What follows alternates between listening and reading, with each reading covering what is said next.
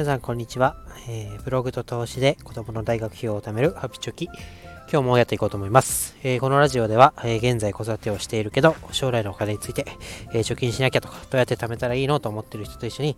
ハッピーな貯金で明るい未来を作るラジオとなっております、え今日のテーマは続けることの重要性というか大切さということで、え話していきたいと思います。えー、今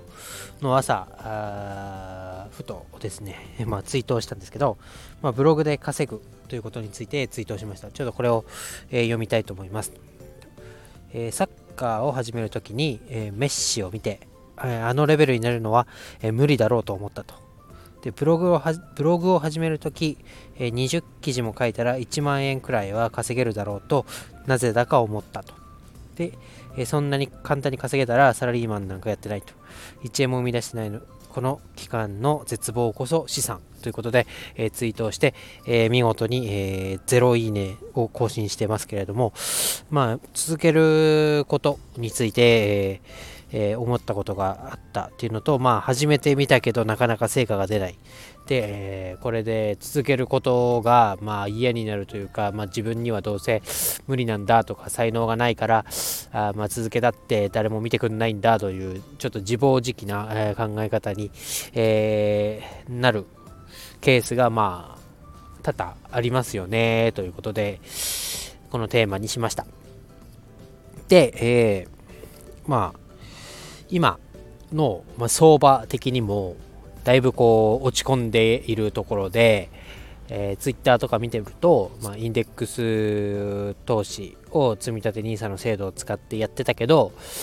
まあ、資産が、まあ、自分が積み立てている金額より、えー、減ってしまったと。でもう解約をして、えー、投資は自分に合わなかったと言って退場しますみたいなツイートがえ散見されたりですねあとはあなんだ。子供用の学資保険を解約して、えー、その資産が減った分を、うん、なんだレバレッジをかけている、まあ、投資対象を先に入れてなんとか取り返すぞみたいなツイートが、まあ、ネタだと思うんですけどあったりとかですね。あの、まあ、この今年明けてからの下落相場の中でこう何かをやり続けることっていうか我慢すること耐えることっていうのがすごい難しいなというところを感じていますと。でまあ私の、まあ、ラジオだったりブログのコンセプトは、まあ、稼ぐこと学費を、え、ブログと投資で作るっていうことを目標にしています。で、まあ、さっきのツイートでもあったように、まあ、ブログなんてね一回まあ書いてみて、で、20記事ぐらいまで積み上がったら、いっぱい人が見てくれて、で、えー、そのうち1件でも2件でも、なんか紹介している商品が売れて、で、お金が手に入るだろうなんて、こう、浅はかな考えでやってましたけど、まあ、8月ぐらいにリニューアルをして、えー、で、今25、6記事書いたところで、えー、まだ利益にはなっていないと。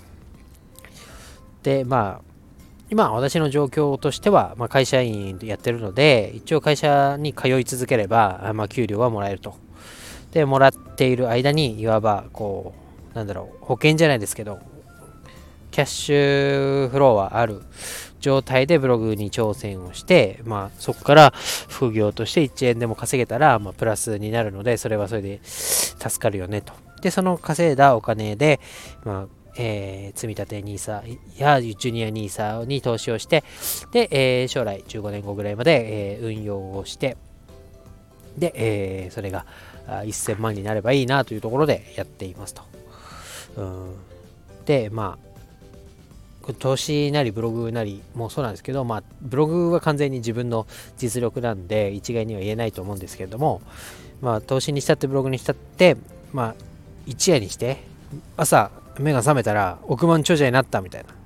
なんかしないけど100万円に増えてるとか、100万円の収益がポンと銀行に振り込まれてるみたいなことっていうのは、まあ起こらないっていうのは、まあみんな想像が、やってない人でも想像がつくと思いますし、まあほとんどのケースでこんなことは起こり得ないと。で、えー、今ですね、私が情報収集をしている中で、えっ、ー、と、なん定点観測じゃないですけど、参考にさせてもらっている人たち、インフルエンサーさん含めては、まあ、3年ぐらいこう地道にコツコツやっていって、で、やっとこう成果が出ているっていう方が多いなということになんとなくこう気づき始めました。で、ツイッターなんか見てると、もうなんかね、資産が1000万あってみたいなとか起業して月に200万とか300万とか儲けてますみたいな人はいれど、まあ、実在を確認できている人で、えー、自分の刺激になっている人たちっていうのはやっぱり3年ぐらいは頑張って、えー、継続して活動をしている。で、えー、成果に結びついているっていう方が多いです。で、えー、 Voicy っていう、まあ、同じラジオのプラットフォームで、えー、フリーランスの学校っていうラジオをやってらっしゃる、えー、周平さん。うん、最近だとインスタライブとかでも、えー、質問に答えたりとかしてますけど、その方も、え4年ぐらいでえ、今年は今年ね、去年か、2021年は年商4000万のビジネスになったとおっしゃってましたし、えっ、ー、と、メルマガを今読んでるんですけど、ミリコさんという方、ブログで、まあ、この方も月100万以上はキープしている。月100万なんで、まあ、年商で言ったら1200万以上はキープしているっていう方、この方もブログを始めて4年ぐらいで、今の数字になってるって言ってました。で、あとは最近本読んでるんですけど、まあ、厚切りジェイソンさん、もうお笑い芸人とあとは会社の取締役みたいなとこもやってる方ですけどゼイ・ジェイソンさんは15年、あえーと、インデックス投資でもうファイヤーに近い状態になっている。ということを書いてみました。でこの辺この辺っていうかこの今紹介させてもらった方たちお金から自由になっている人たちっていうのはまあ年単位でこう何億稼ぐぞっていうような目標を掲げてやっているわけではなく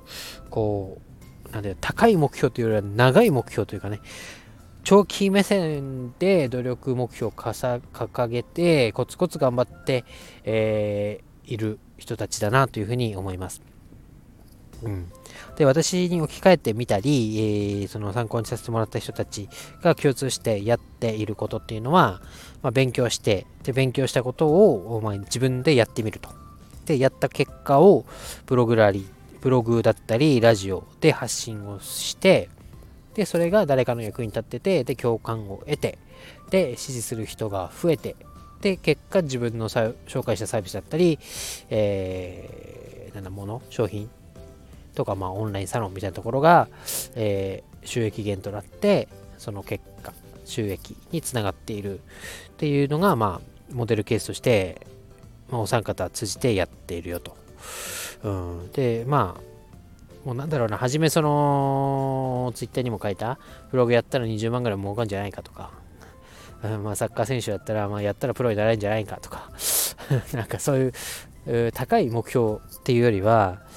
もう5年ぐらいやってダメなら次切り替えればいいやというところに最近は落ち着いてきました。で、このラジオ聞いてもらってる方で、まあ、なんだろうな、すぐ成果に結びつくと思って聞いてくれ方くれた方には大変申し訳ないんですけど、何も、えー、ね、実力もなければ成果も出してない人間がこう喋っているものなので、まあ、コツコツやっていくんでこう見守ってもらえればなと思いますけど、まあ、ダメだったら、まあ、やめればいいやと。で、おそらくこのブログで培った、まだ成果は出てませんが、まあ、勉強したものだったり、そのやりながら通して、えー、経験したものっていうのは、まあ、ブログじゃなくても活かせる部分が多いと思いますし、まあ、このラジオにしたって、まあ、えー、毎日、毎日公演で誰に向かって喋るわけでもなく、スマホに向かって喋っているこの経験っていうのが、まあ、何らかの違うことにをチャレンジしたことにも生かしていけるんじゃないかなと思ってやってます。うん、で、まあ、学費にしても、まあ、積立 NISA は継続してやってるんで、今年3年目かな、やってるんで、まあ、黙ってやってても、まあ、5年、うん、ただただこう毎月自動的に積み立ててれば、大体200万円以上は、まあ、積み立ててるものが元本としてあるので、まあ、それがまあ今の状況だと安く口数が多く買えてる状況なのでまあ5年後に、まあ、去年ぐらいの水準に戻れば、まあ、300万ぐらいにはなってると思います。そうなると、まあ、1人分の大学の入学金と、まあ、前期の授業料ぐらいにはなっているなと。で、えー、ジュニア NISA もやってるのでで、去年は80万円ずつ満額いけたんで、これも、まあ、黙って置いといたら、年利3%で4%で見ても、まあえ、入学金ぐらいにはなるだろうと。言ってもまあ80万円ぐらいにはなるだろうと 思いますので、まあ、そこからね、まあ、えー、5年ぐらいやってみてダメだなと思ったら、まあ、実際に入学金、大学の入学金として使うにはあと10年ぐらいありますから、まあ、違う方法で、まあ、その学費を稼ぐというところはブログじゃなくても、まあ、やってみようと思いますけど、まあ、何が言いたいかというと、とりあえずまあ、えー、5年ぐらいは長い目標としてやってみて、で、どうだったかっていうのを5年後に答え合わせすればいいやと思うような気持ちで、まあ、やっていきたいなと改めて思ったので、今日は話しました。うんまあ、何事もね、逆転ホームランみたいなのがポカンと打てれば、それはね、気持ちいいと思いますけど、それを打つにも、まあ、日々の素振りの練習だったり、あとはどういう球が投げてきたらこう打てばいいやっていうイメージトレーニングだったり、いろいろこう考えて考えて積み上げられたものがその一発逆転ホームランになってると思うので、まあ、宝くじが当たったっていうもの以外は、うんいきなりこうお金がドンと入ってくるってことはなかなかないと思いますので今、うん、なんだろうな私もこのラジオとかブログで投資をしようとか、え、継続したらいいことがきっとあるんじゃないかとかっていう発信をしている中でこういう相場でちょっと心が折れかけている私みたいな人がいるかなと思ったので、え、ちょっとでも励みになればいいなと思って、え、話させてもらいました、え今日は以上です。バイバイ。